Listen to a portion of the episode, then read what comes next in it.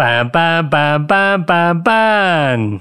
Ya, Pablo, lo siento, tío, porque además es- es- te estoy viendo la cara y es ridículo esto. Pero bueno, eh, estamos en casa de Iberia Media, que nos han invitado a hacer el podcast desde aquí. Eh, está muy guay esto. Te lo he dicho cuando entrábamos, digo, te va a gustar.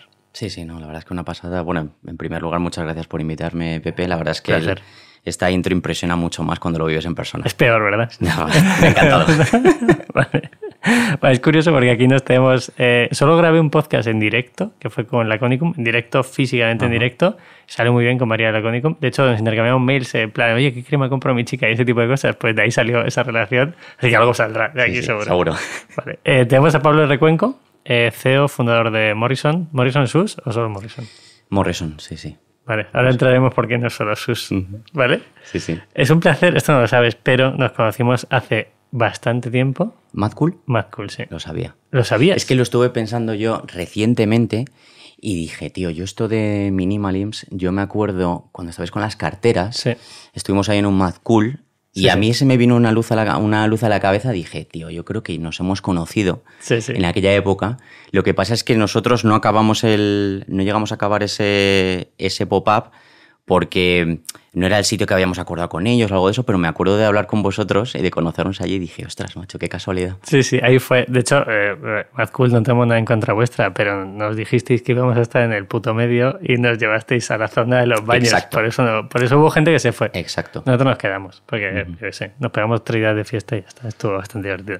No hemos venido a hablar de fiestas, de reencuentros, hemos venido a hablar de Morrison eh, a nivel de marca. Y para poner en contexto a la gente, eh, te voy a hacer las preguntas eh, típicas para que más o menos la gente nos esté escuchando, además de sacar bastante valor hoy, que creo que vas a contar bastante, bastante buena mierda. Entonces, vamos a ponerlas en contexto. Años de vida del proyecto.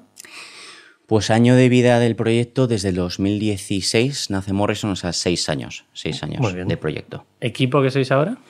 Equipo de ahora, 33 personas. Hostia, no está mal, ¿eh? Una responsabilidad.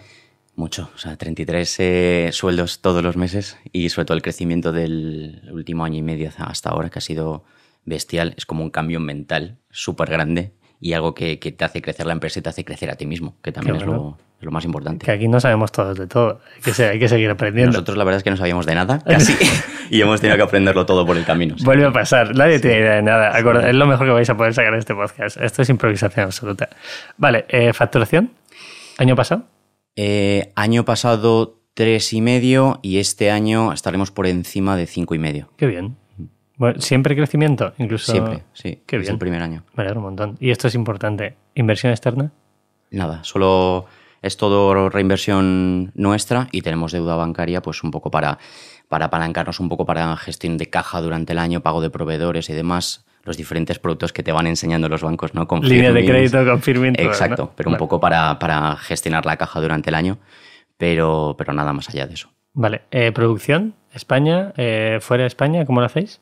Pues eh, la producción hasta este año ha sido todo 100%, todo 100 española y para el año que viene sí que empezaremos a producir eh, parte de las zapatillas fuera de España porque nos hemos encontrado con, con un problema de, de- de relevo generacional. O sea, hablando sinceramente cara a cara con nuestros fabricantes, nos, están transmitiendo que es que no hay un relevo, que la gente joven ya no quiere trabajar en las fábricas y que le está costando muchísimo encontrar ese relevo de gente que quiera trabajar en, en aparar el calzado y demás. Y nos hemos visto este año con unos problemas de gestión de stock que no habíamos tenido antes, con unos retrasos de entregas que se nos van a cinco o seis meses cuando hace tiempo eran de un mes y medio, y sobre todo porque los volúmenes que nos estamos metiendo ya es, no es sostenible, ¿no? También los, los costes de la fabricación española, que es algo que muchas veces es, es difícil de trasladar al, al usuario final y, y que si queremos escalar el proyecto, parte de esa producción sí que la tenemos que sacar fuera. Creo que prácticamente siempre fabricaremos en España, pero para grandes volúmenes de pedidos sí que nos tenemos que, que ir fuera. Feo. Bueno, esto eh, que la gente entienda también, que a nosotros muchas veces nos escriben, o sea, tenemos gente que eh, es muy fan de la marca y nos dicen, oye, ¿por qué no fabricáis eh, prendas de algodón en España? Pues que sepáis que lo que acaba de decir Pablo eh, pasó hace más o menos 30, 35 años, cuando en la zona de Barcelona se hacía mucho, mucho textil y todo ese textil desaparece y se lleva a la zona de Oporto. Entonces, que son cosas que pasan. O sea, al final las marcas lo único que intentamos hacer es buscar sitios donde podamos hacer un producto de puta madre. Así de sencillo. Totalmente. Sería, el plan. Historia de Morrison, cómo nace, porque yo he visto en la web, eh, es curioso veros en el piso cuando, a mí me gusta mucho porque fuisteis a vivir juntos para lanzar esto. Sí, no, la verdad es que, o sea, bueno, Morrison comienza, pues yo creo que comienza un poco toda la historia cuando, cuando yo conozco a mis, a mis socios actuales, a, bueno, a mis socios de toda la vida, los únicos que he tenido, Álvaro Patón y Álvaro Rodríguez, que nos conocimos con 15, 16 años. Y, desde entonces, pues siempre hablábamos eh, en nuestro grupo de amigos de montar algo, ¿no? O sea, siempre estábamos pensando en emprendimiento y demás aunque luego cada uno de nosotros, a nivel estudios y demás, pues tomábamos caminos como diferentes, pero siempre estaba ese, debate recurrente, ¿no? El problema es que teníamos el mismo problema que tenemos todos los jóvenes de este país, es que no teníamos ni un duro para montar nada de lo que se nos ocurría, ¿no? Y siempre teníamos ideas descabelladas de, joder, pues una discoteca, un restaurante, y decíamos, a ver chicos, es que no tenemos pasta, ¿vale? Entonces, bueno, yo creo que eh, siempre fijamos un poco el comienzo de cómo, cómo Dios se clica la idea con, el, con la aparición un poco de hawkers, ¿no? Yo creo que estos tíos vinieron a, inventar como un modelo de negocio, ¿no? De tienes un producto, lo vendes a través de una tienda online y lo promocionas a través de las redes sociales. Entonces es como que fue una puerta para un montón de emprendedores que yo creo que estábamos buscando qué hacer, pero no teníamos los recursos para llevarlo a cabo, ¿no? Y parecía como que podías montar una empresa con poca pasta y con poco riesgo, ¿no? Pues ni almacenes, ni tiendas, ni empleados, ni nada de esto. ¿no? Parecía. Me gusta mucho el término que has utilizado. porque luego te das cuenta, el inicio sí. O sea, que, que, la gente nos escuche, el inicio se puede hacer así. Sí, sí, sí. Cuando te vas a volúmenes grandes ya es. Cuando escalas ya son, son otros problemas, es otra mentalidad la que hay que tener. Pero bueno, esa fue como esa ventana, insisto, hace seis años también, que también ha cambiado mucho el mercado de, desde entonces. ahora, hablaremos. Entonces, bueno, con, con, el modelo de negocio claro, dijimos, bueno, tío, ¿y, qué, qué vendemos? ¿no? ¿Qué producto vendemos? Y bueno, pues los tres eh, fundadores nos gustaba mucho la moda y en concreto las zapatillas, nos apasionaban las tapas y teníamos la suerte de que en España hay una, es una gran potencia a nivel producción de, calzado. Entonces dijimos, hostia, pues ya está, tío, una marca de zapatillas, las fabricamos en España, que además lo tenemos a 400 kilómetros de casa y las vendemos a través de, una tienda online y lo promocionamos a través de las redes sociales. Entonces fue un poco el origen de cómo surge la, la idea de Morrison. Qué bueno. Y o sea, una vez que decidís la idea, decidís la plataforma, ¿es un Shopify o...? Bueno, antes de eso viene todo el tema del crowdfunding, todo esto, bueno, sobre todo todo el tema de diseño de las zapatillas, el ¿Sabíais diseñar la marca, no teníamos ni idea, o sea, nosotros para el tema de, las zapatillas teníamos un, poco claro cuáles eran nuestras influencias de marcas como muy noventeras y todo esto, pero no teníamos ni idea de diseñar porque los tres eh, socios, bueno, yo soy periodista, eh, Álvaro Patón es ingeniero industrial y Álvaro Rodríguez estudió INEF. O sea que de diseño, de moda y de todo esto, cero. Lo único que nos gustaban las tapas. Entonces, bueno, em, contratamos a una amiga de, de, Álvaro Patón para, porque controlaba de un programa de diseño en un ordenador y nosotros le íbamos diciendo, oye, la suela que mida esto, las tiras laterales hazmelas así, el logo lateral pues no vertical sino horizontal y fue un poco como llegamos a la primera maqueta. Eh, luego le empezamos a meter colores y cuando vimos que se quedaba un poco soso ya le metimos los estampados, que es un poco por lo que también nosotros nos hemos ido diferenciando en los últimos años, pero la verdad es que no teníamos, no teníamos ni idea. Lo único que teníamos muy claro es que eh, el producto tenía que funcionar muy bien de forma independiente. O sea que teníamos muy claro que el binomio marca y producto tenían que ser las dos cosas muy potentes, pero que el producto de forma independiente, es decir, si tú te lo encontrabas en una tienda de Bélgica el día de mañana, que el producto de forma independiente funcionase muy bien, ¿no? Porque al final penetrar un mercado con una marca nueva, con tu storytelling y demás, lleva mucho tiempo, pero si tú le ganas que ya te encuentras el producto y es atractivo y te gusta, tienes mucho ganado, ¿no? Entonces ahí dijimos, tío, pues tiene que ser un, producto fresquito, un producto que, que venga a aportar, que sea complementario con lo que ya había eh, y sobre todo alejándonos un poco de ciertas tendencias que había de producto quizás más sencillo, más simple, pues bueno, que fuéramos complementarios y que tú pudieras tener en tu armario pues una Vans, una Converse, una Adidas, pero también unas Morrison, porque era algo completamente distinto a lo que, a lo que ya había. Qué bueno. Muy guay, me gusta mucho. Eh, si vamos a la historia, has dicho, empezamos con eh, un crowdfunding. ¿Empezáis directamente con el crowdfunding? ¿O sacáis ese primer modelo que diseñó esta amiga de uno de tus socios eh, ¿cómo lo hacéis? O sea, ¿vais con ese modelo? ¿Hacéis una primera tirada? Claro. ¿O, tiráis directamente al crowdfunding? Nosotros lo que, lo que hacemos eh, en ese momento es, vale chicos, nosotros un poco el storytelling que queremos de tener de marca es de hacer cosas diferentes, por eso estamos haciendo el producto tan, tan diferente como a lo que hay ahí en el mercado.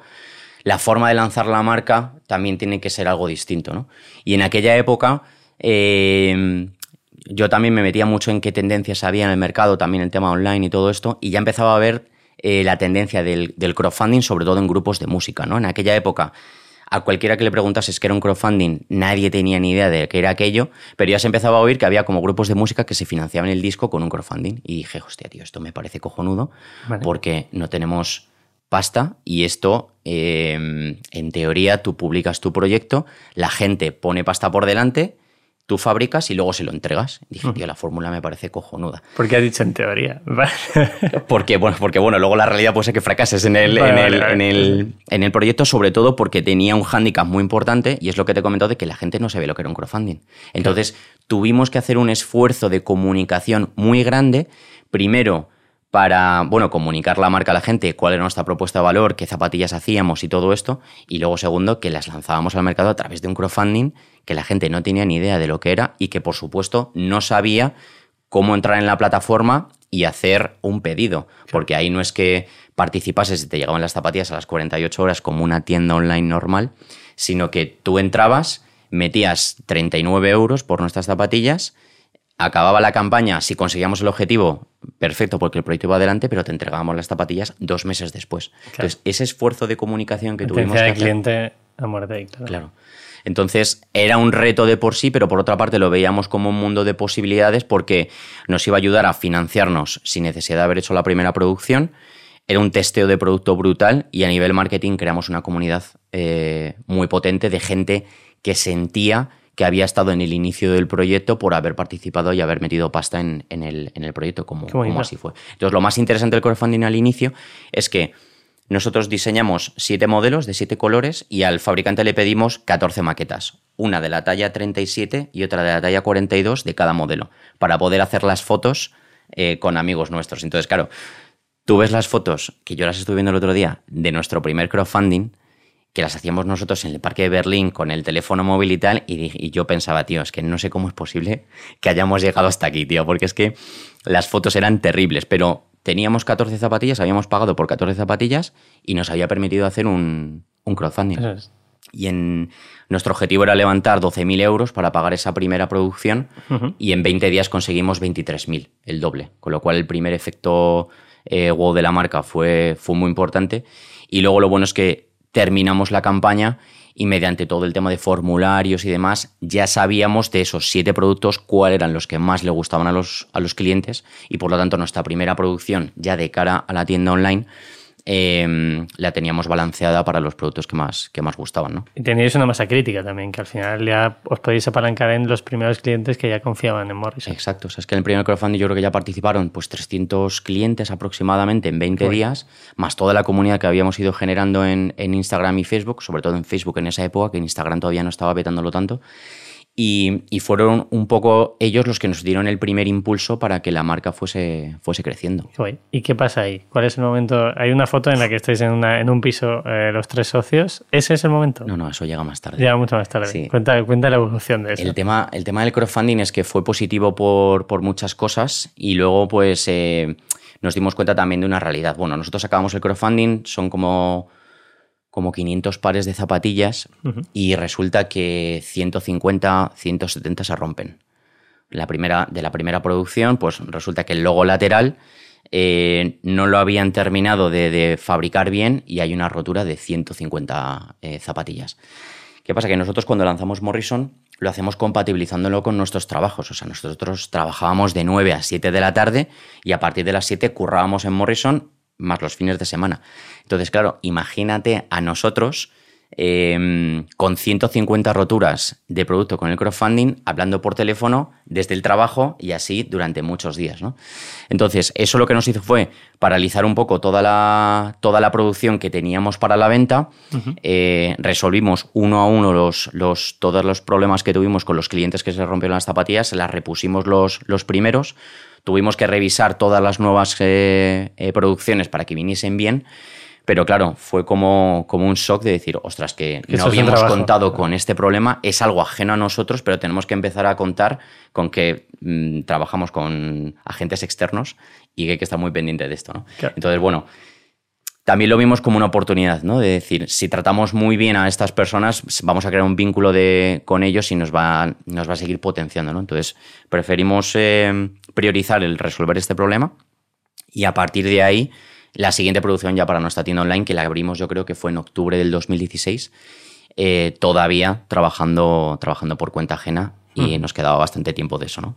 Entonces, justo pues estamos como el primer año eh, adaptándonos a este modelo de producción. El problema es que nuestro fabricante también era pequeño, estaba muy adaptado pues, al, al modelo de la moda tradicional en realidad, que es hacer pedidos con siete, ocho meses de, antelación. Nosotros éramos de los que decíamos, oye, queremos hacer una colección para dentro de dos meses y era algo que le costaba.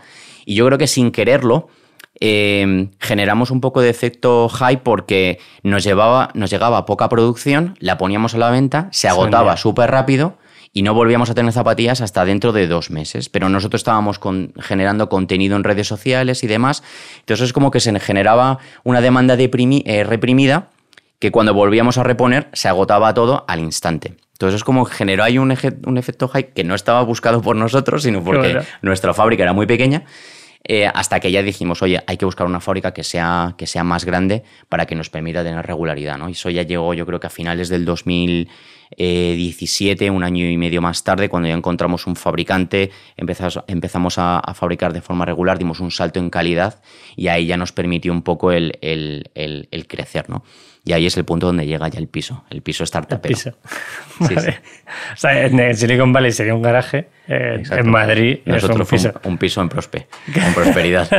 Entonces, claro, es que nosotros el primer año y medio de la marca eh, seguíamos trabajando por cuenta ajena y quedábamos por las tardes pues, para tomar un café en una cafetería o en el VIPS o, donde, o, en, el, o en casa de uno de nosotros. ¿no? Entonces dijimos, chicos, o nos hacen socios del VIPS y nos da una participación porque venimos aquí todas las tardes, o hacemos algo para, poder dedicar más tiempo juntos, ¿no? Y mm, no queríamos aún dejar los trabajos porque no queríamos cargar de, costes a la marca y queríamos como reinvertir todos los beneficios en, la propia marca, ¿no? Entonces la primera decisión fue, de acuerdo, pues nos vamos a vivir los tres juntos, nos pillamos un piso y cuando salgamos de currar en nuestros trabajos, pues a partir de las siete y media de la tarde hasta por la noche... Todos aquí dedicamos eh, tiempo a, Morrison y, es un poco de pasar más tiempo juntos y de estar pensando un poco en cómo hacemos crecer a, la marca. ¿no? Y yo creo que nos pasamos así, pues más o menos un año aproximadamente. ¿Y se llevó bien? no había tiranteces de ningún tipo. Se llevó bien, la verdad es que lo recordamos siempre como, como unos eh, momentos guays, muy difícil porque llega un momento en que, en que te das cuenta que el proyecto va creciendo mucho porque estábamos metiéndonos en facturaciones muy grandes. Si puedes escalar más o menos... Pues mira, ese, ese primer 2016 creo que fueron 400.000 euros. El segundo 2017 hicimos entre 700 y 800.000 euros, todavía trabajando por cuenta ajena y todo esto. Y claro, nos metimos en el, en el 18 eh, con unas ventas ya grandes todos los meses, eh, también con una colaboración con, con, Alhambra y Mau, que nosotros nos miramos y decíamos, tío, o sea, seguimos currando en casa y nos han propuesto hacer una colaboración. Que no lo sepa nadie.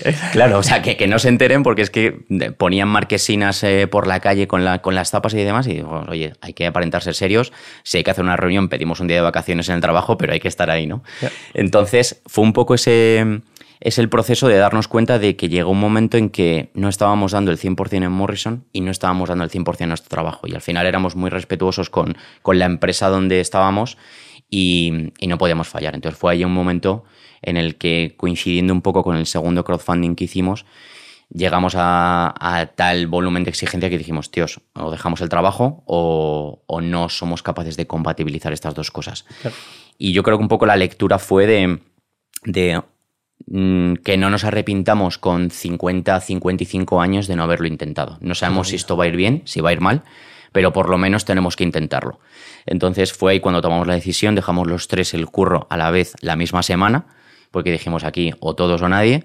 Y, bueno, pues nos pusimos un sueldecito de 700 pavos, IVA incluido, Hostia. que todavía no, sabíamos lo que era el IVA de esto de trimestral y todo esto, y dijimos, bueno, pues que nos pague el piso eh, Morrison y con esto, tío, tiramos y reinvertimos todos los beneficios en la marca intentando meter poco, poco coste. ¿Y estuvisteis un año con sueldo de 700 euros? Estuvimos un año con sueldos de 700... O sea, estuvisteis dos años trabajando por cuenta, ajena, más Morrison. Exacto. 700 euros durante un año. Exacto. Y a partir de ahí ya fue cuando, cuando dijimos, tíos, eh, claro, es el momento, ya dejamos los curros, nos ponemos a, trabajar al 100%.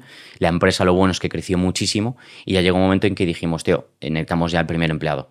Eh, es verdad que hemos crecido mucho. ¿En qué facturación estabais ahí, más o menos? Yo creo que estamos Después ya... de la colaboración con Mao, etcétera. Eh, un millón doscientos aproximadamente. bueno.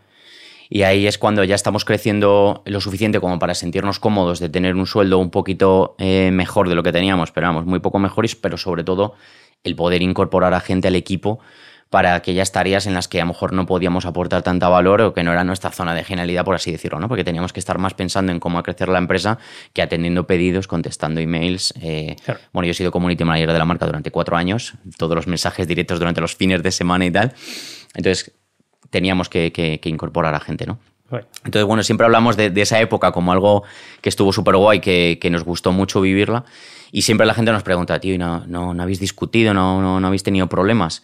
Y la verdad es que yo creo que siempre lo comentamos que em, lo bueno entre nosotros es que siempre, antes de Morrison éramos amigos, siempre hemos tenido muy claro el concepto de respeto entre nosotros, de, de, de respeto y de admiración y que por mucho que estuviésemos en desacuerdo con muchas cosas y lo seguimos estando, por encima, claro, por encima de eso tenía que estar el respeto de nosotros y no llegar a, más. Primero, porque joder, nos queremos como amigos y segundo, porque por encima de todo está Morrison y la visión que tenemos para ello y, que el, el, proyecto siga creciendo, ¿no? Qué bueno, qué interesante.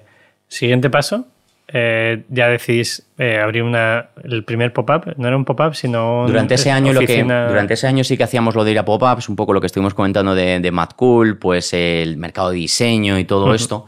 Pero llega un momento en que, en que es que dijimos, joder, tío, esto de los pop-ups no, no, no, no nos gusta porque tenemos una visión de la marca que, nosotros decíamos, tío, tenemos que estar a la altura de Hawkers y de esta gente.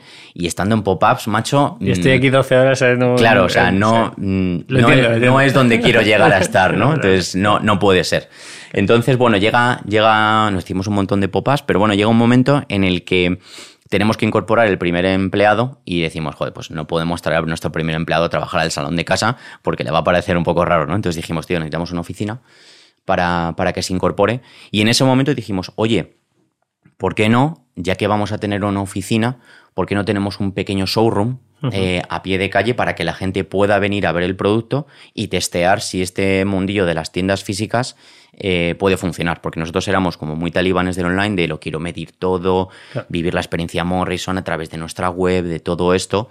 Y, y dijimos, bueno, venga, abrámonos vamos a una calle que no esté muy transitada, que sea muy poco comercial y que la gente si quiere ir a que no sea una tienda de paso, sino que si quieren Morrison tengan que ir a por ella y que la podemos gestionar nosotros solos. Entonces, bueno, éramos nuestra primera empleada Carlota y nosotros tres. Eh, cada vez que venía un cliente, subíamos de la planta del sótano, atendíamos al cliente y seguíamos currando. ¿Qué pasa? Que es que la experiencia fue muy buena. Empezamos a ver que venía un montón de gente, que aquello crecía mucho, ya tuvimos que coger un dependiente para que atendiese la tienda y fue un poco el primer clic de decir, ostras, es que esto igual lo de las tiendas físicas eh, puede funcionar al día de mañana, ¿no? ¿Qué año era? ¿Te acuerdas exactamente? 2018, así por ahí más o menos. Eh, creo que es enero del 19. Creo que es enero del 19. Es que soy malísimo para las fechas. Pero enero del 19 me parece que es esa, esa primera tienda porque estamos, estamos con ella hasta, mm, hasta mediados del, del, 20, una cosa así, o sea, hasta mediados del 20.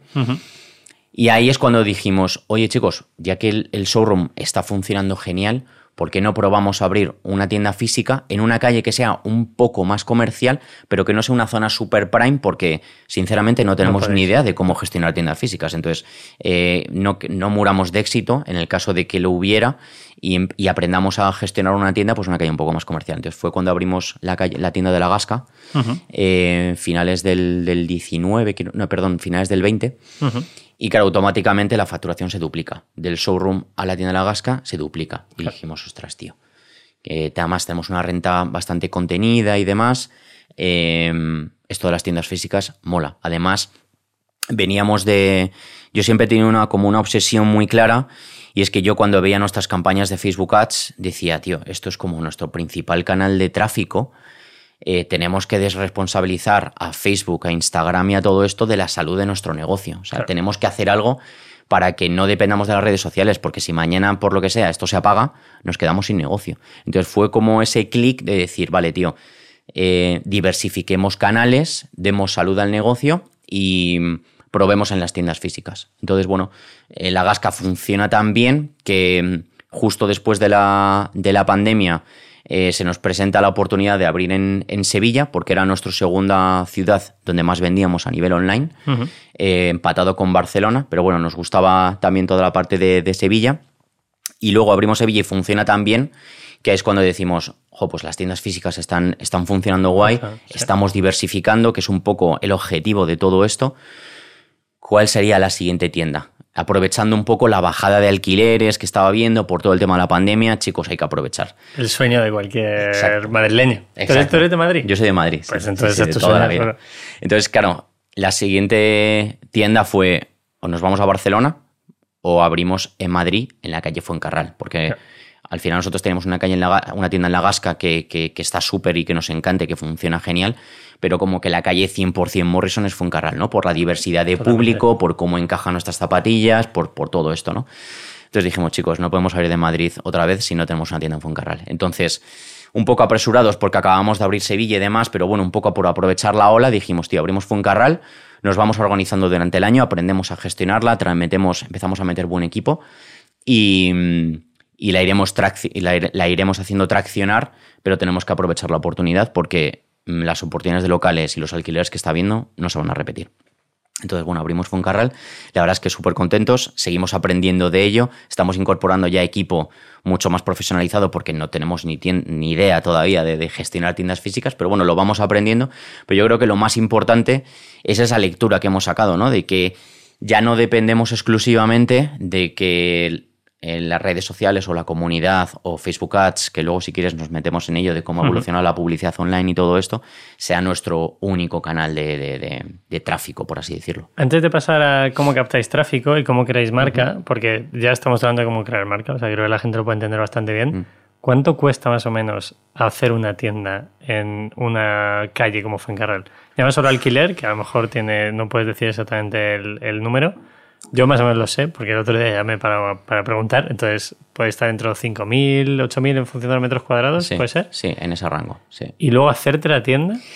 Es que el tema de hacerte la tienda es lo que te quieras gastar, realmente. Porque, claro, mm, yo he aprendido un poco de, tema de calidades, de tema de metros cuadrados, de todo esto, entonces de lo, lo, que te quieras gastar. No tiene nada que ver lo que nos gastamos en nuestra primera tienda de la Gasca, porque al final era un poco metodología Lean Startup de, oye, hacemos con lo mínimo, montamos la tienda, aprovechamos los muebles que ya había, los pintamos y que quede esto pintón, que yo creo que en la tienda que ya nos gastamos a lo mejor 5 o 7 mil pavos en la reforma y nos quedó una tienda cojonuda a un Fuencarral que dijimos, oye chicos, estamos en la calle Fuencarral, ya somos, ya somos adultos, o sea, tenemos que tener una tienda que esté muy guapa, ¿no? Entonces no recuerdo cifra exacta, pero yo creo que estuvo, estuvo en torno a los 40, 50 mil euros de reforma, pero, pero sé que hay tiendas, bueno, hay tiendas ahí que se gastan millonadas, ¿no? Es un poco también filosofía de la marca, de dónde te quieras posicionar y, cómo quieras mostrar el producto, ¿no? Claro, o sea, para la gente que nos escuche, el otro día Nut Project dijo en el podcast de Ignic, eh, un saludo a ambos, que se gastaron 100.000 pavos en la de Fuencarral. Y Blue Banana creo que Nacho lo dijo, pero creo que fue menos. Me suena que estaba también por esa, porque creo que lo escuché también, pero estaba por esa cifra también. Entonces, pues es que es un poco lo que te quieras gastar, los materiales que te, y, el periodo de amortización que tú también le quieras dar a la tienda y oye, la, y el, el, capital que puedas tener disponible para eso. ¿no? Entonces es como una horquilla súper amplia y yo creo que depende también de las zonas y del tipo de marca. Eso es. Eso es otro negocio más allá del online. Claro, eso em, sin contar, por supuesto, confianzas, con todo ese tipo de cosas, que eso luego ya hay que sumarlo aparte, ¿no? Pero lo que es reforma pura y dura, una pasta. Bueno, que la gente coja datos, por si acaso quiere hacerlo. Vale, eso es un negocio nuevo, ¿vale? Que empezáis hoy tienda física. Vamos a la primera parte, que es el negocio online. Luego entramos en la parte de wholesale, que también me parece muy bien a nivel de representación de marca en online cuando empezáis eh, funciona. O sea, ahora la gente que esté montando un negociete quizá no funcione tan bien. Incluso a Minimalism no nos funciona tan bien el PPC como no funcionaba antes. ¿Cómo has visto esa evolución? Y en el clic ese que te hace en ese momento de, oye, quiero cambiar y no solo quiero que sea Facebook o Instagram, ¿cómo os tiráis a la parte tienda física y luego más adelante al wholesale? Pues un poco lo que mm, yo creo que nosotros cuando tomamos la decisión de irnos a tiendas físicas es antes de que se encarezca tanto todo el tema de la publicidad online, porque yo creo que la publicidad online se nota un clic muy fuerte a partir de la pandemia. Hmm. O sea, es como que en la pandemia es fue una oportunidad para los negocios online porque nosotros estábamos viendo las, las métricas y decíamos, tío, mm, están cayendo los costes, evidentemente se están retirando un montón de empresas cuyo negocio es 100% físico y no están metiendo pasta ahora, aprovechamos, eh, vamos a crecer en online porque, porque es el momento. Pero ¿qué pasa? Que después de la pandemia la digitalización eh, que tenía que suceder a lo mejor en 10 años ha ocurrido en un año y medio. Todo el mundo está en, digital, ya no solo las grandes marcas, sino negocios digitales, rollo infoproductores, eh, fisios de barrio, o sea, está todo el mundo, metiendo publicidad online. Entonces, ¿qué pasa? Que los costes de la publicidad eh, online se han disparado y, y, eso es una realidad. O sea, hoy montar una marca hoy en día y depender de Facebook Ads eh, o tienes unos márgenes brutales, eh, que cuando montas una marca nueva es realmente complicado, hmm. o no puedes depender de, Facebook Ads. ¿no? Entonces yo creo que un poco, si yo fuese una marca nueva que, estoy intentando crecer, sí, me apoyaría un poco en, Facebook Ads, pero no sería mi estrategia de crecimiento ni mucho menos y, y, me apoyaría mucho más en generar comunidad, generar contenido, sentimiento de pertenencia a la marca, tener un storytelling muy potente, eh, que la gente se vea representado en los valores de marca o en la visión que tienes, ¿no? Un poco compartir eso. Y, y, tratar de volver un poco a que esa parte orgánica y de conocimiento de marca sea muy potente. ¿Qué pasa? Que en los últimos años, o por lo menos hace seis años cuando empezamos nosotros, que yo mismo estuve haciendo las campañas de Facebook Ads eh, durante tres años hasta que ya empezamos a... Community manager y gestor de public. Totalmente, totalmente. Entonces, eh, claro, metías un euro y salían siete u ocho. Eso ya ha cambiado, o sea, eso no es así. Entonces, está bien que podamos reimpactar dentro de, la publicidad digital para, para hacer un seguimiento de esos, de esos usuarios que se interesan por nuestra marca, pero yo creo que lo, lo primero es generar contenido atractivo para que la, gente, se pueda interesar por tu marca de una forma natural, ¿no? Claro. ¿Y esa parte de comunidad? ¿Cómo lleva Morrison contenido? O sea, ¿cómo crea contenido para atraer a ese público? ¿Qué hacéis que creéis que puede ser diferencial? Bueno, nosotros, eh, yo creo que ha ido un poco la evolución de la, comunicación de la marca. Al principio eh, nos apoyamos mucho en los, en los primeros crowdfundings. Eh, el segundo que hicimos, que ya fue un poco más, más profesionalizado, que nos sirvió para salir a Europa, que yo creo que eso también fue, fue algo interesante un poco para testar audiencias europeas y a partir de ahí empezar a vender fuera. Porque, ¿Qué porcentaje de venta tenéis nacional e internacional? A día de hoy tenemos como un 35% 40 internacional ¿Vale? y, y, el resto en, en España. ¿no? Em, entonces, bueno, en cuanto a estrategia de contenidos, pues al principio estábamos, em, tirábamos mucho de toda la historia de emprendimiento, de, em, bueno, al final nosotros somos un reflejo de lo que, o perdón, la marca es un reflejo de lo que queríamos hacer, o sea, éramos tres tíos que desde muy pequeños queríamos eh, montar algo juntos, dedicarnos a nuestra pasión y renunciamos a nuestros trabajos para seguir apostando por ello, ¿no? Entonces, Morrison tenía que ser un reflejo de eso, ¿no? O sea, al final tratamos de inspirar a la gente a que se dedique a su pasión y un poco el discurso eh, se cimenta bajo, pues, todo el tema del movimiento de Morrison Culture que hemos ido desarrollando en los últimos años, de asociarnos con, con, perfiles que, tienen talento, que, se han sacrificado por lo que quieren y un poco tratarles como embajadores de marca. ¿no? O sea, que al final nuestros embajadores de marca son músicos, son artistas, eh, son tatuadores y un poco en lo que nos vemos eh, reflejados por, por, el camino que hemos hecho. ¿no? Entonces, intentar transmitir a la gente que, que si tienes una pasión, es una... Eh, pasión real y, tienes un para qué de las cosas, que puedes dedicarte a ello y que puedes, y que puedes lucharlo, ¿no? Y, es un poco a la gente a la que nosotros queremos apoyar, ¿no? Pues con Ala Love que cuando les conocimos, eh, ahora lo están petando, porque cuando los conocimos eran muy pequeños, eh, les hemos estado apoyando en, diferentes acciones, patrocinando conciertos, porque hemos querido crecer de la mano con ellos, porque realmente representan los valores de la marca. ¿no? Y eso es lo que tratamos de, plasmar y que la gente pues sienta esa, asociación de valores con, nosotros a nivel comunidad. Qué bueno. Y más allá de tema de conciertos, empoderar a la gente a que haga cosas, ¿hay algo que tú digas, oye, recuerdo este momento, además de la campaña de crowdfunding, recuerdo este momento donde la gente entendió que era Morrison? ¿Tú tienes ahí un clic de hicimos esta campaña o comunicamos esto y o quizá en la primera tienda que abristeis es el primer cliente entra y es fan. ¿Qué momento? ¿Tienes algún momento en mente? Yo creo que, mm, bueno, nosotros eh, sí que es verdad que el tema, el tema de las tiendas físicas, pues te, indudablemente te da un, posicionamiento de marca y te da una autoridad. Pero yo creo que mm, eh, un poco el, cómo fuimos montando la marca, eh, todos los problemas que, se vio que íbamos teniendo o cómo íbamos trasladando un poco más a nivel eh, emprendedores el, crecimiento de la marca fue un poco que hubiese esa, asociación, ¿no? El, hacer los crowdfundings eh, con cero pasta porque sabíamos que nuestra filosofía de marca era un crecimiento de, reinvertir y de, ser creativos en, las diferentes eh, estrategias que hacíamos. Entonces yo creo que es un poco, es un poco complicado. Luego también está el binomio marca, o sea, marca Morrison con, con luego el faro, todo lo que hemos creado en torno a eso, y sobre todo el producto de, forma independiente. O sea, yo creo que la suerte que hemos tenido es que mucha gente ha tenido como un flechazo, por así decirlo, con el producto y nos ha permitido posicionar el producto dentro de, de la amalgama de zapatillas de, que, que, hay hoy en día, porque cuando montamos la marca el universo sneaker no había explotado tanto y ahora es, una guerra. Yo... Una guerra y una saturación y me Dicen, ¿cómo metís en ropa? Y ¿cómo metís en zapatillas? que, a ver, es la misma guerra, aquí diferenciarse es muy complicado. Y luego, pues eso, el, potenciar muy bien esas dos cosas, ¿no? El, el, que podamos posicionar un producto, pero que podamos posicionar eh, un logo y una marca que yo creo que al final todas las acciones que llevas a cabo a la, gente a la hora de ponerse unas zapatillas o una camiseta con tu logo, pues es porque se siente representado con eso. Entonces yo creo que es como una evolución de todo eso, no tanto un clic, eh, sino bueno, una evolución a, través de los años. Qué bueno. Eh, antes de entrar en la parte de wholesales, hemos tocado eh, online, tiendas y wholesale. Si lo puedes llevar el típico círculo donde se divide por porcentajes, más o menos qué porcentaje de ventas tiene cada uno de los canales. Y ahora hablamos de wholesale. Vale. Pues a día de hoy, yo creo que este año eh, tiendas físicas tiene como un eh, en torno a un 15%.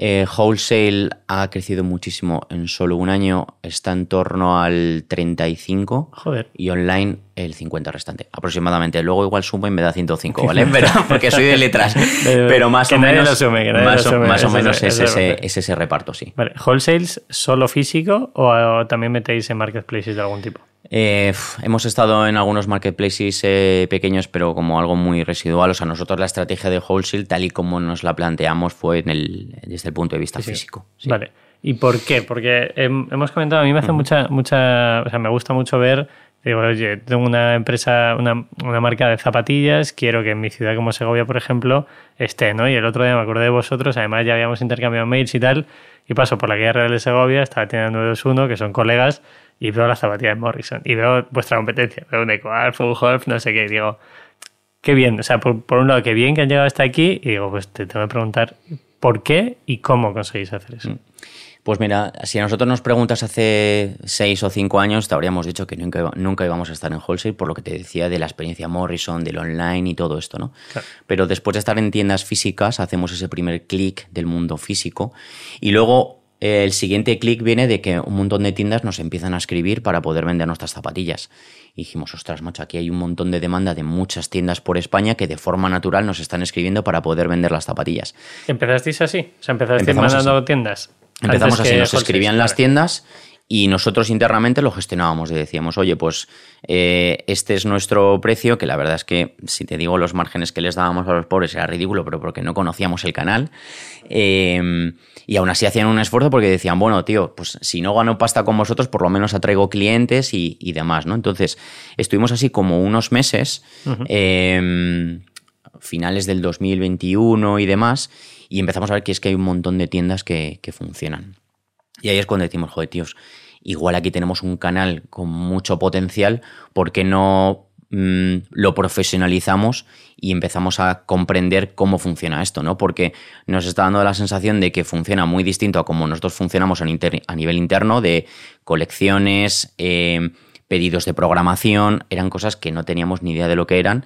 Y si nos queremos meter en un canal que puede crecer muchísimo, mejor que estemos acompañados por alguien que sea, que sea muy bueno. ¿no? Entonces fichamos un director comercial que ya había venido a hacer expansiones en, otras empresas y, fue el primer tío que nos, que nos enseñó, que era el canal wholesale, y nos reestructuró la empresa. Nos dijo, oye chicos, es que en wholesale se funcionan con, pedidos de programación, en enero se empieza a vender la colección de septiembre y en julio eh, la de enero del año siguiente. Y dijimos, ¿cómo, cómo, cómo? Espera, espera, que, yo, lo hago a dos meses. Eh, claro, o sea, que nosotros lanzamos la colección en septiembre y la empezamos a diseñar en junio. O sea, que ¿a dónde vas? ¿no? Entonces, claro fue un impacto brutal para nosotros de, reorganizar la empresa, de, mover los plazos de producción, de mejorar mucho el equipo de diseño para poder absorber eh, esa demanda de nuevas colecciones, porque teníamos que crear la actual, pero teníamos que crear dos posteriores para poder cubrir esa demanda y sobre todo un esfuerzo monstruoso a nivel, a nivel caja, ¿no? Porque pasamos de un modelo de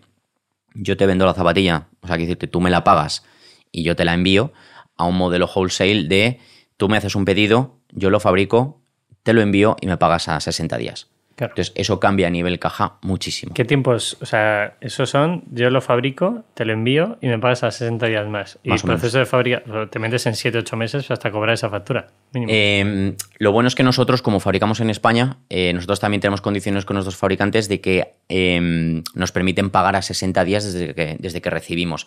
¿Qué pasa? Que ya llevamos mucho tiempo con tema confirmings y demás para pagar por adelantado, tener un pequeño descuento y todo esto. Entonces más o menos se, alineaban las cajas, ¿no? Pero ¿qué pasa? Que siempre hay retrasos, siempre te puede pasar que mm, alguien no, te pague directamente, entonces eso o estás muy bien cubierto a nivel financiero, que la verdad es que eh, a nivel de, bueno, sobre todo Álvaro, Álvaro Patón, que es el que es el CFO de la empresa y el que lleva todo esto, gracias a que tiene una cabeza privilegiada, ha sabido gestionarlo porque, porque es una exigencia brutal y un cambio de modelo increíble. Entonces, trabajando mucho con, con, nuestros bancos también, que hemos tenido una evolución muy buena con todos ellos y la verdad es que siempre han apostado por nosotros, nos han ido enseñando un poco qué diferentes productos existen para poder acometer este, este cambio. ¿no? Pero bueno, yo creo que sobre todo el reorganizar la empresa en torno a las nuevas colecciones, los tiempos de entrega y todo esto, ¿no? O sea, que nos ha cambiado arriba y volúmenes. Entiendo que cuando vosotros hacéis para tres tiendas más en online, esto es una frase que repetimos mucho en Minimalism, que es, oye, puedo tener problemas de stock en el online, pero claro, si yo tengo una tienda física, no puedes tener problemas de stock. O sea, imagínate una tienda en Fuencarral, no, no, pasad por aquí, mirad lo que hay, eh, pero volved a comprar dentro de un mes porque no hay producto para ideas, es un marrón de la hostia. Entonces, cuando os metís en estos volúmenes, en wholesales, eh, y ese porcentaje crece tanto, ¿qué pedidos empezáis a hacer? ¿no? O sea, cuando empezabais, entiendo, la primera son, fueron 200 zapas, eso es muy pequeño, pero ¿cómo crece todo eso a nivel de volúmenes? Claro, o sea, lo, bueno es que em, nosotros comenzamos a educar a nuestras fábricas desde muy pronto de cómo queríamos hacer los pedidos. O sea, nosotros no es que hagamos un pedido para cubrir una colección, sino que nosotros hacemos tres pedidos al mes. Entonces, eso nos permite también ir como muy en el just in time de cómo va evolucionando nuestro stock, eh, qué necesitamos, qué no, y hacer pedidos un poco más contenidos para poder ir ajustando todo eso, ¿no?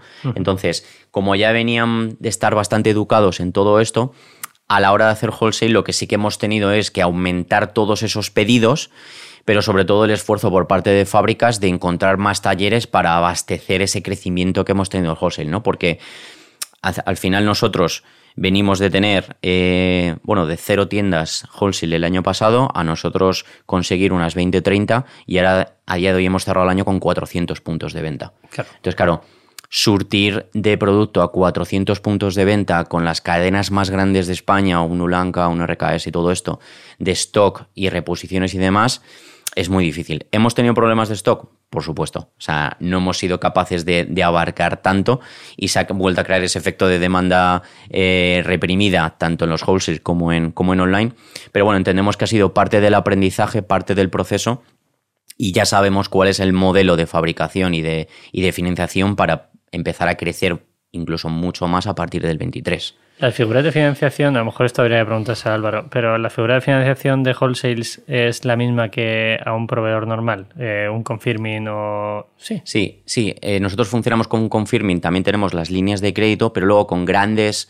Em, con grandes compradores está la figura del factoring, vale. que es que todas las facturas te las adelanta el banco y las puedes cobrar por adelantado. Lo que pasa es que eso se suele hacer un poco por aprobación de los bancos con los, con los grandes clientes, pero bueno, eso La verdad es que está mucho más puesto Álvaro Batón que yo, que, que, es un poco el, el, cerebro. La cabeza de esa parte. Vale. Eh, quiero que me cuentes la mayor cagada. Hemos hablado de las, cosas bonitas, ¿no? De cuando interactúas con... A mí una cosa que creo que puede ser muy divertida es ver un producto, ¿no? Si lo comentamos a todo el mundo, ver un producto por la calle. Morrison se ve mucho, además es una zapatilla bastante representativa. Mi antiguo compañero de piso, Mario, llama Morrison. Y, digo, ¿cómo ha llegado esto? Tío, dice, no, me entró por Instagram.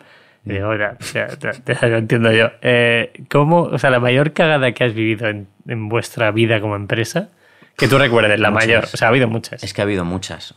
Y las seguimos teniendo todavía, porque es que eh, lo bueno de esto es que, es que estamos aprendiendo sobre el, sobre el propio proceso, pero muchas. O sea, yo creo que no cagada. O sea, yo creo que en momento duro, el que he comentado de las zapatillas que se rompieron al principio, pero yo creo que la mayor cagada por nuestra parte y un poco por desconocimiento, porque teníamos puro desconocimiento, fue cuando, bueno, un problema de caja, ¿no? O sea, que, es cuando, cuando la mayoría de las empresas eh, mueren es por un problema de, liquidez y de caja y nosotros estuvimos a punto también de irnos, al agujero, ¿no? Que fue cuando eh, abrimos ese primer showroom, tuvimos que hacer una reforma, tuvimos que pagar eh, fianzas, este tipo de cosas y además se nos juntó con que habíamos hecho un pedido súper grande y mm, no controlábamos todo esto del cash flow y todo esto que, que, pues los exacto, que ya hemos aprendido con el, con el tiempo, pero nos encontramos un mes de febrero que es suele ser un, para nosotros un mes malo de ventas porque vienes de Black Friday, de Navidad y de rebajas y ya en febrero la gente dice, tío, déjame. Y nosotros todavía no teníamos incorporado lo de lancemos colección en febrero para, para mitigar esa falta de demanda, todavía no lo hacíamos, entonces nos encontramos un febrero que no teníamos nada nuevo que ofrecer después de tres meses dando el coñazo con cómprame, cómprame, y, nos habíamos metido en muchos gastos de producción y del, y del showroom. ¿Qué pasa? Que nos levantamos un lunes y nos encontramos con un menos, no me acuerdo, menos 50.000 euros en la cuenta. Y dijimos, no puede ser, tío. Nosotros ya sí que teníamos todavía por ahí una línea de, crédito, que, pero que nos cubría hasta 20.000 euros. Y dijimos, no puede ser. Entonces, claro, el mayor momento de aprieto de mi vida, pero también un poco por desconocimiento y por no haber previsto todo ese tipo de gastos. Entonces, bueno, eh, nos fuimos corriendo al banco, le explicamos de dónde venía la, situación, cómo iban a ser la evolución de nuestras ventas los próximos meses y qué plan habíamos desarrollado para poder hacerlo y nos dijeron, bueno chicos, no os preocupéis, os ampliamos la línea de crédito hasta 100.000 euros y lo que dispongáis lo habéis dispuesto y si se lo volvéis a, recuperar, pues bueno, sabéis que no tenéis que pagar por ella, ¿no? Entonces fue como el momento más clave para nosotros o, yo el mayor susto que me he llevado por un problema de conocimiento, ¿no? Entonces por eso cuando veo a nuevos emprendedores o tengo la oportunidad de, que me inviten a alguna charla o lo que sea y me preguntan, oye, ¿qué recomendarías a la gente? yo digo, tío, mm, o fórmate en toda la parte financiera o rodéate de gente que te enseñe muy bien la parte financiera de una empresa porque el marketing y todo esto es súper guay y hay que saber y hay que saber cómo generar tráfico y todo esto, pero si tú quieres que haya salud para tu empresa, lo fundamental es que la parte financiera la tengas muy fina, muy fina. Y que tengas sobre todo certidumbre y conocimiento de lo que, lo van, de lo que van a suceder los próximos meses.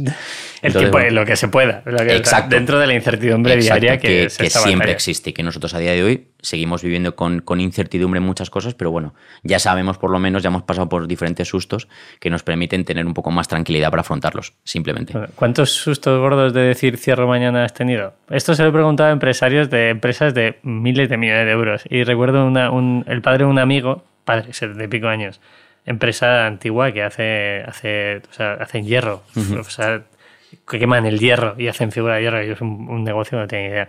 Se llegó un día y íbamos a cerrar todo, no sé qué, y solo lo que necesitaba era un cliente. Al día siguiente lo único que hice fue intentar conseguir a ese cliente. Ostras, qué bueno. Claro, y era como, bueno, tengo que salvar esto, hay que salvarlo. ¿Cuántas veces has vivido así? O sea, ¿habéis tenido algún, además del aprieto a nivel financiero, a ver, ese aprieto lo hemos vivido en más ocasiones. Lo que pasa es que, bueno, ya sabíamos cómo solventarlo o, también un poco el conocimiento de pasar por diferentes años hace que los sustos sean menores. Yo creo que también un poco el momento de incertidumbre de la pandemia, ¿no? De, no sabíamos hacia dónde iba esto. O sea, el momento de estamos metidos todos en casa, ¿qué hacemos? Eh, ¿Cortamos todo o, o apostamos? Porque a lo mejor los negocios eh, digitales. Todavía, todavía éramos, tenemos la suerte de que todavía éramos, bastante online, solo teníamos una, tienda, o apostamos por ello. Entonces, un poco también por, por lo meticulosos que hemos sido siempre con el análisis diario de datos, un poco la evolución, medir los costes de adquisición, de CPM, de todo esto, nos dimos cuenta que la cosa se iba abaratando, que el mercado del e-commerce seguía abierto, también fue un punto de suerte de que la mayoría de industrias cerraron menos el tema de transportes de paquetes. Y, y fue una oportunidad de decir, chicos, apostamos, vamos a meter, tío, ganemos terreno Crecimos en facturación muchísimo, lanzamos tres colecciones durante el confinamiento, o sea que fue aquello brutal, porque las teníamos pendientes de sacar y dijimos, tío, las sacamos, las, publicamos, que sea. lo que Dios quiera. Y, fue ese momento de decir, no, no sabemos cómo va a ser esto, no sabemos si vamos a, aportar, perdón, a apostar y nos va a volver o si, o si nos vamos a pegar un tiro en el pie. En ese momento, un poco por análisis, dijimos, vamos a por ello y nos salió bien. Lo más curioso es que si nuestros porcentajes eran, eran un 70% en España y un 30% en internacional, le dimos la vuelta durante la pandemia.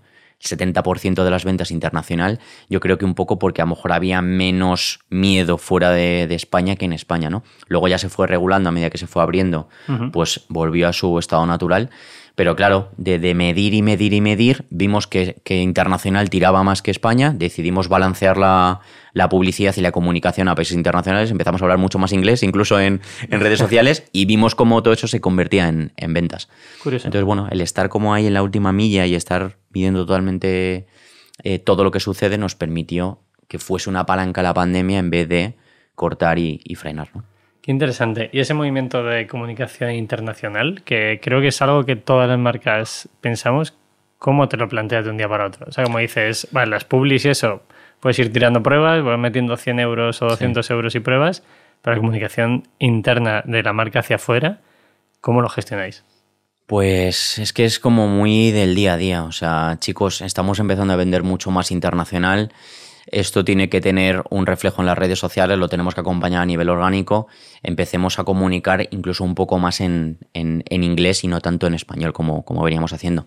Aún así, sigue siendo un debate interno el que tenemos, o sea, no sabemos si comunicar todo en inglés, si comunicar en español. Si, la web principal en inglés y luego traducción en castellano. Claro, si los posts, la mitad en inglés, o sea, yo creo que le está pasando en todas las marcas porque yo, me, yo ficho a todas las marcas, veo un poco qué están haciendo y yo creo que tenemos todos el mismo dilema, ¿no? De, de cuál es el idioma de, de nuestra marca. Si hablamos en castellano y traducimos los subtítulos, es algo en lo que seguimos eh, trabajando, ¿no? Pero bueno, en ese momento fue como tan evidente que decidimos volcar eh, toda la comunicación mucho más en inglés y, al final acompañan los resultados. Luego volvimos un poco al estado natural, pero, pero fue decisiones del día a día que vas, que vas tomando, sin saber muy bien si va a ir bien o mal, pero la tomas y ya está. Qué interesante. Eh, quiero hablar de competencia, porque o sea, vende camisetas blancas y negras y uh -huh. blancos y negros. Hay una competencia brutal.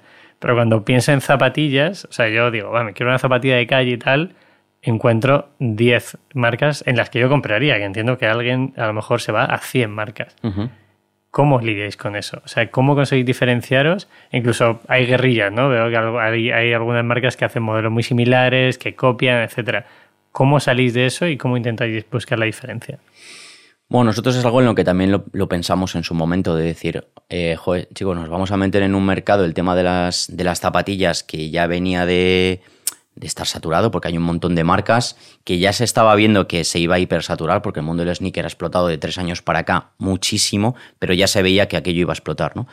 Entonces nosotros lo que dijimos fue, la única manera de, que tenemos de poder competir en esto es que hagamos un producto tan, tan diferente a lo que ya hay, y que sea tan reconocible que la gente lo, pues, lo pueda encontrar en una tienda y que haya un match, ¿no? Entonces, por eso pusimos mucho esfuerzo en que nuestra zapatilla fuera como muy reconocible. O sea, tú vas por la calle, te encuentras una Morrison a 20, a 20 metros y sabes que es una Morrison por las tiras laterales, por el estampado, por el logo, por el faro atrás, por lo que sea. Pero es como algo en lo que pusimos muchísimo esfuerzo, es decir, nos tenemos que diferenciar mucho porque es verdad que a día de hoy todo el mundo tiene tres, cuatro, cinco pares de zapatillas que podemos ser perfectamente complementarios con, competencia nuestra, tanto nacional como, como internacional, y que esa era la clave. Si en el momento en que nosotros montamos una marca de moda y tratamos de copiar algo que ya existe, eh, tío, normalmente van a tener más pasta que tú y te van a aplastar. Y no estás aportando nada, nada nuevo. Entonces, o, tienes un producto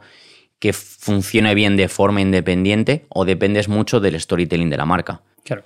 eso es potentísimo. Nosotros, para nosotros el tema de la marca es fundamental. hablamos un poco de la ropa también, un poco por, la visión que, teníamos de ello. Pero que, pero, pero mm, dentro de que el producto tenía que ser súper diferente, eh, ese storytelling de la marca se trata mucho tiempo, se tardas mucho tiempo en construirlo, ¿no? Entonces lo que hablábamos antes, un belga que se encuentre las Morrison en una tienda no conoce nuestra historia. Claro, pero compra porque le gusten. Exacto, pero si le, si le, gusta el producto y le encaja y es diferente a lo que ya tiene, pues te va a comprar, ¿no? Luego ya el tío se puede meter a, ver tu Instagram, tu web y que hay una asociación de valores o de tu storytelling. O no, pero ya lo no. Claro. Exactamente. Pero bueno, si le encaja, probablemente repita o te recomiende, ¿no? Que para mí eso es el poder de, de, una, de una buena marca. Pero si el producto funciona de forma independiente, ya tenías eso ganado y sobre todo de, tu competencia. A mí lo más, lo más interesante es que tú puedas tener una Vans, una Converse o una Pompey y una Morrison en tu armario. Para mí eso es, salud de negocio. Entonces, si naces con la vocación de copiar, eso ya lo pierdes, ¿no? Claro. Qué interesante. ¿Y ropa? ¿Cómo? O sea, entiendo que, oye, hay público objetivo de la marca que le flipa la marca, eh, está comulga muchísimo en vuestros valores. Para mí es, normal, ¿no? Que al final la, mayoría de las marcas intenten meter, meter algún producto más. ¿Vosotros habéis conseguido, además de ser una marca de zapas, eh, derivar a ropa? ¿La gente confía en vuestra ropa? ¿O cómo estáis haciendo esa transición? Pues mira, nosotros, eh, poca gente sabe que nuestro primer producto fue una camiseta. Porque nosotros fue una camiseta antes del crowdfunding y las hicimos para eh, regalárselos a nuestros amigos porque pensábamos que de forma natural tú ves antes el pecho de una persona que los pies. Entonces, si empezabas a ver el Morrison, pues iba a permitir pues mm, como viralizar un poco, entre comillas, la, marca, ¿no? Eh, pero ¿qué pasa? Que siempre hemos estado muy enfocados como en las zapatillas porque es el core del negocio y teníamos que posicionar la marca por algún producto eh, y además es lo que queríamos hacer, pero veíamos, siempre hemos montado la marca con una vocación de que fuese una marca 360, es decir, nosotros tenemos como muy de referencia un Vans, un Vans o un Converse que son marcas que tú las conoces probablemente por el calzado, pero que venden de todo. Venden camisetas, sudaderas, este, mm, mochilas, de todo, ¿no? Entonces, siguiendo un poco ese modelo, eh, poco a poco a través de los años hemos ido lanzando colecciones de camisetas como muy cápsulas para ir testando si, si, mm, si la colección de ropa iba funcionando bien, ¿no? Pero porque teníamos la clara vocación de que tenía que ser así. Por eso invertimos mucho tiempo en pensar el nombre de marca, en pensar el logo, porque si queríamos desarrollar una colección de ropa, para nosotros era importante que se pudiera representar mediante el logo y que la gente quisiese llevarlo, ¿no? Un poco ese era nuestro planteamiento. ¿Qué pasa? Que creo que nunca hemos creído al 100%. O sea, nunca, de, manera interna nos hablábamos sinceramente y decíamos, tío, creo que nunca hemos creído 100% en la ropa, porque no lo estamos demostrando igual que en las zapatillas, ¿no? Yo creo que de un año para acá, también por, por todo el tema de, vale, estamos empezando a posicionar bien las zapatillas, genial, lo tenemos bastante controlado, pero tenemos que empezar a diversificar catálogo por una cuestión de hacer marca y por una cuestión de ampliar el ticket medio, eh, recurrencia de compra y demás, ¿no? Que, es otra de las palancas, ¿no? Pues hablábamos de, los costes de la publicidad online. Las palancas, además de conseguir más clientes, es que esos clientes eh, te compren por mayor valor o que te compren más veces. Entonces, ¿cómo consigues eso? Pues si además de unas zapatillas te llevas una camiseta y dentro de seis meses me compras una sudadera, pues en vez de haberme comprado 80 euros, me habrás comprado 150 y ese coste de adquisición del cliente pues se, se amortiza, ¿no? Entonces, un poco por esas dos palancas, lo, lo pudimos tangibilizarlo y decir, tío, es el momento de apostar mucho por la ropa, ¿no? Entonces ya nos empezamos a mover con proveedores un poco más serios, a, hacer eh, tiradas un poco más grandes, que hasta el momento teníamos más miedo con el tema de la ropa. Y yo creo que esta colección que acabamos de sacar recientemente, ya con, con sobrecamisas, con sudaderas mucho más curradas, de mucha más calidad, es la primera vez que hemos hecho una colección de la que estamos 100% orgullosos y, es lo que queremos potenciar más en el 2023. A día de hoy, si tenemos que balancear ropa con respecto a zapatillas, pues la ropa debe ser como un 20% aproximadamente, que está, bastante bien, sobre todo porque hacemos mucho esfuerzo también en temas de cross-selling dentro de la web y demás, a nivel email y todo esto pero bueno, creemos que tiene un potencial de crecimiento mucho más grande, sabiendo que mm, probablemente siempre nuestro core sean las zapatillas, pero que esté acompañado con un catálogo muy amplio de, productos. Qué interesante. Que esa transición me flipa porque cuando entrevisto a gente eh, y me dicen, no, no, nosotros somos marca de zapatillas o somos marca de ropa, y es, joder, Minimalism va a lo contrario, va a buscar productos básicos para el día a día y pueden ser mucho más amplios, ¿no? Yo creo que si confías en una marca, en cómo hacer las cosas de la marca y tienes esos valores que comentabas antes, puedes comprar una zapa, puedes comprar una camiseta o una mochila, como ha dicho en el futuro. A mí me parece súper interesante y siempre lo hemos comentado que el día de mañana nuestras zapatillas o pasan de moda o la gente se cansa de las zapatillas y vuelve a los zapatos. Entonces, lo más importante es que por encima de tu producto la gente te quiera comprar la marca. Entonces, si tú diversificas catálogo y tienes más cosas que ofrecer, al final potencias la marca y lo que la gente va a querer comprarte independientemente de lo que salgas son tus productos, cualquiera de tus productos. Claro. Entonces, si potencias la marca a través de tu catálogo y diversificas y potencias, es un poco la fórmula para también, hablamos antes de, responsabilizar a Facebook de la salud de mi negocio, pues desresponsabilizamos al calzado del negocio. del negocio. Claro. Y si hablamos de futuro, para cerrar la entrevista, ¿Cómo lo ves? Porque no tenéis inversores externos, tenéis ahora mismo, ¿son tres tiendas? Eh, Tenemos tres tiendas propias. tres tiendas propias, tenéis wholesales, la web sigue funcionando. ¿Qué futuro le ves? Además de incrementar catálogo, que puede ser uno de los principales puntos. Bueno, en cuanto a, futuro, yo creo que este 2023 em, tenemos que consolidar muy bien tanto canal de wholesale como canal de tiendas físicas eh, comprender muy bien cuáles son las palancas em, y un poco los, los, KPIs de cada uno de ellos. Conocemos los KPIs del negocio online, pero tenemos que empezar a aprender bastante de todo eso. Entonces, al final nosotros, como visión de, marca, queremos ser la marca de zapatillas española en el mundo. Entonces, tenemos que, todas las decisiones que vamos, que vamos tomando es para, para alcanzar ese, ese hito, ¿no? Entonces, si consolidamos esos canales, eh, conseguimos que, que ese balanceo a la, fabricación internacional, que va a ser un gran reto para nosotros, conseguimos hacerlo bien, yo creo que es, es como preparar todos los argumentos para dar un crecimiento eh, muy grande en, los próximos eh, em, años. ¿no? Entonces, bueno, a corto plazo eh, estoy haciendo migración ya a Shopify Plus, porque bueno, luego si quieres hablamos ya después. Bueno, yo estoy esperando, yo estoy esperando a, que, quieran, a que quieran patrocinar este podcast, Shopify. Es que me llevo bien con ellos. Entonces... A mí me parece una pasada, ¿eh? Yo llevo seis años en PrestaShop, eh, seis años terribles, sinceramente, o sea, terribles. Y estoy ahora, eh, voy a cambiar a Shopify, he estado hablando ya mucho con ellos, la verdad es que me, me ha parecido... ¿Con quién has hablado? Da igual, ¿Ignacio o con Nacho? No, con Blas. Bueno, es que estuve en un encuentro de Shopify justo después del e-show y conocí a un montón de gente en, el retiro. En el retiro, sí. que fue una pasada. Era el cumpleaños de mi chica y yo tengo una serie de prioridades. Y, claro, yo veía, yo también, joder, miro mi competencia y digo, tío, están todos en Shopify. están todos en Shopify. Eh, yo estoy viendo que presta cada vez que quiero hacer algo, me cuesta Dios y ayuda, yo quiero independizarme un poco de eso, todo el tema de las integraciones y demás. Entonces, bueno, eh, muy corto plazo, Shopify, RP de gestión de empresa para, profesionalizarnos y luego siguientes años, pues un poco eso, el, hacer crecer el canal wholesale eh, fuera de España eh, con veremos la fórmula con nuestro director comercial, pero bueno, supongo que países un poco más lejanos, fórmula de distribución, países un poco más cercanos con agentes, como, como estamos haciendo hasta ahora, gestionar. Em, queremos potenciar muchísimo el canal online, creo que tiene mucho recorrido y que es igual de masivo que puede ser el canal wholesale.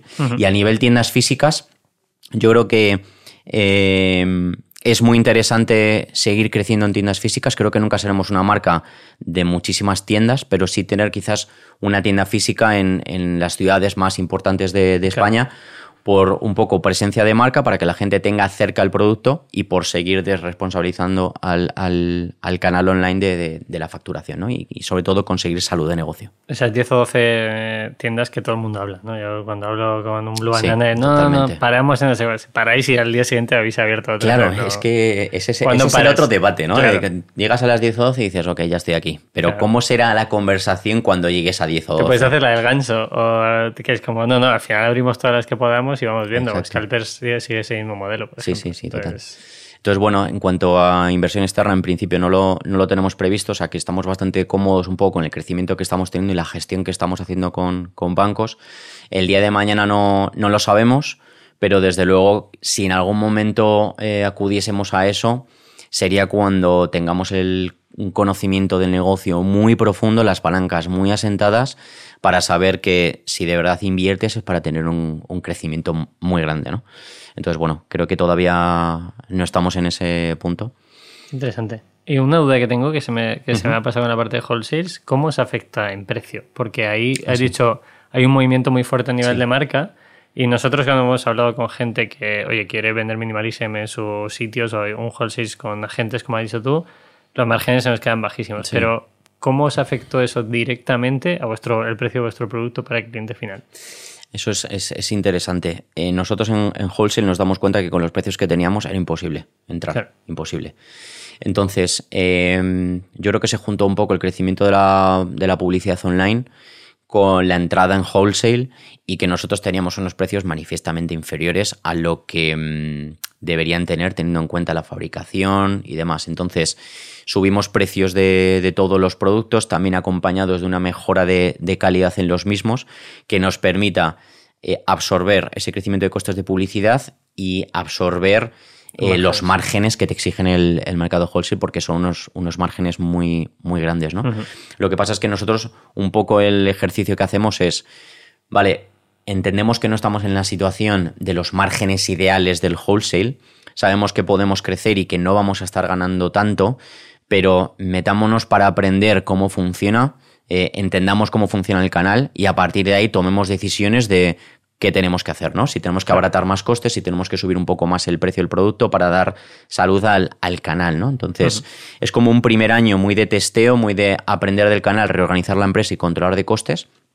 Y este año, ya con esas métricas un poco eh, conocidas, saber exprimirlo al marco, al, máximo y tomar decisiones de, crecimiento. Pero es verdad que cambia mucho la película con respecto al, al mercado online, que al final es, te llevas toda la parte del, el margen es tuyo. El margen es tuyo. claro, claro. Vale. Eh, ¿Alguna recomendación que hagas a gente que quiera montar un proyecto con la visión que tú has tenido? O sea, realidad pura, ¿eh? cero bullshit. Eh, ¿Qué recomendarías, además de la parte financiera, que creo que es muy interesante saber cómo financiar un negocio? ¿Qué recomendarías si te dijeran, dime una cosa o dos que recomendarías mañana a tu hijo si quisiera montar un proyecto? Eh, yo recomendaría dos cosas. Uno, tener muy claro el para qué, para qué quieres hacer las cosas, eh, porque vas a pasar momentos de mucha dificultad eh, durante el proyecto y tienes que tener muy claro por qué empezaste a hacerlo, para tener esa determinación de continuar haciéndolo, porque el problema es que mucha, mucha gente lo deja porque tiene dificultades y demás. Entonces, o tienes muy clara cuál es tu visión y por qué empezaste a hacer esto, o puedes fracasar en cualquier momento, y eso es así. Y luego, eh, yo el tema de formación. O sea, yo soy un tío obsesionado con la formación, me estoy formando constantemente, estoy aprendiendo cosas nuevas. Te he comprado mi libro, me dijiste el otro día. Me compré, me compré tu libro también. es me compré tu libro. Estoy invirtiendo en, en, mentores también para, para aprender de, de, otras industrias o de, o de negocios digitales o cosas que necesito. Y creo que, por un lado, es la única manera de que tú tengas conocimiento de tu negocio, porque muchas veces tienes que externalizar ciertos servicios para crecer. Me invento una agencia de marketing y mm, dentro de que delegas tienes que saber qué están haciendo. Entonces, es muy importante que, sepas de qué hablan. Eh, y luego porque la formación también te amplía eh, tu mentalidad. Yo creo que siempre digo que Muchas veces el límite de las empresas lo marcan los fundadores, la mentalidad que tengan los fundadores y si tienes una mente pequeña, pues tu negocio al final se queda pequeño. Y creo que la formación, la lectura, el, el, ver un poco qué se, está haciendo ahí fuera, te permite hacer clics de, joder, pues igual puedo llegar aquí, igual puedo llegar aquí, igual puedo llegar aquí, y es lo que va a hacer también que hacer tu negocio, que, que, la limitación no sea tu, tu mentalidad. Que no seas tú, que si luego la cosa va mal ya veremos a ver cómo pero por lo menos que no seas tú. Eso es. Pues tío, nada más, eh, un placer. Eh, ¿Te ha gustado? Joder, me ha encantado la conversación. Ahí me ha flipado. Eh, gracias a Iberian Media por cerrarnos su, su casa. En la medida de lo posible, sí que es verdad que estamos en Madrid, entonces no siempre se puede hacer presencialmente, pero en la medida de lo posible esto para YouTube y para el podcast va perfecto. ¿Algo más? Eh, no, bueno, quería preguntarte también, hacerte una pregunta. ¿Fuera de micro o dentro de micro? Dentro de micro. Venga, vale. Em, eh, bueno, pues he estado leyendo tu libro y demás. ¿Qué recomendarías a alguien que quiere desarrollar una marca personal? Eh, bueno, hay una cosa muy importante que le has dicho tú, que te pregunto lo primero por qué. ¿Vale? Y sobre todo yo lo llevaría al valor. O sea, por ejemplo, hablo con muchos empresarios, empresarias que dicen, joder, tengo mucha información y me da muchísima vergüenza explicarlo y es por la parte del impostor, etcétera, ¿no? Y, pasa igual, ¿no? Si yo me pongo a hablar de e-commerce y me comparo contigo, tú sabes muchísimo más, porque te has pegado más, porque facturas más, porque has gestionado campañas mucho más grandes, pero yo te puedo dar mi visión y te puedo aportar el valor que yo sé, ¿no? Entonces, que la gente que quiera montar algo, en tu caso, por ejemplo, oye, quiero empezar a comunicar, pues mira a ver qué puedes aportar tú. Yo no puedo ser hawkers, no te puedo decir, oye, cómo fue la primera campaña pero te puedo decir qué hacemos ahora, cómo lo hacemos, cómo nos pegamos con proveedores, cómo entiendo yo el consumo. Entonces, todo ese valor que tú puedas hacer, eso es donde realmente tienes que apalancar. Y otra recomendación es que eh, comuniques para ti, que eso es muy importante. La primera, igual que tuvisteis el primer cliente que erais vosotros con vuestras zapas, pues la primera persona que vaya a consumir ese contenido eres tú. O sea, yo, este podcast empieza porque quiero escuchar, o sea, es, un lujo traer a gente como tú o gente que ha venido al podcast a robaros una hora de vuestra vida para yo formarme. O sea, es totalmente egoísta. Entonces, ¿para quién es? Pues para gente como nosotros que le interesan los negocios. Minimalism, pues ¿para quién es? Para gente como yo. O sea, yo voy vestido de minimalism todos los días. ¿Por qué? Porque es para mí. Y YouTube era igual. Es, quiero crear contenido en YouTube porque consumo YouTube y creo que puedo aportar algo de valor. Entonces, ese primer público que tú tengas en mente hacia quién va dirigido, eres tú. Buenísimo. Y esa es la recomendación. Buenísimo. Y si no, pues que vayan a mi canal de YouTube y lo, vean. vale, tío. Nada más, un placer. Y cualquier cosa que necesitéis o que yo necesite, estamos en contacto. Pues muchas gracias por invitarme.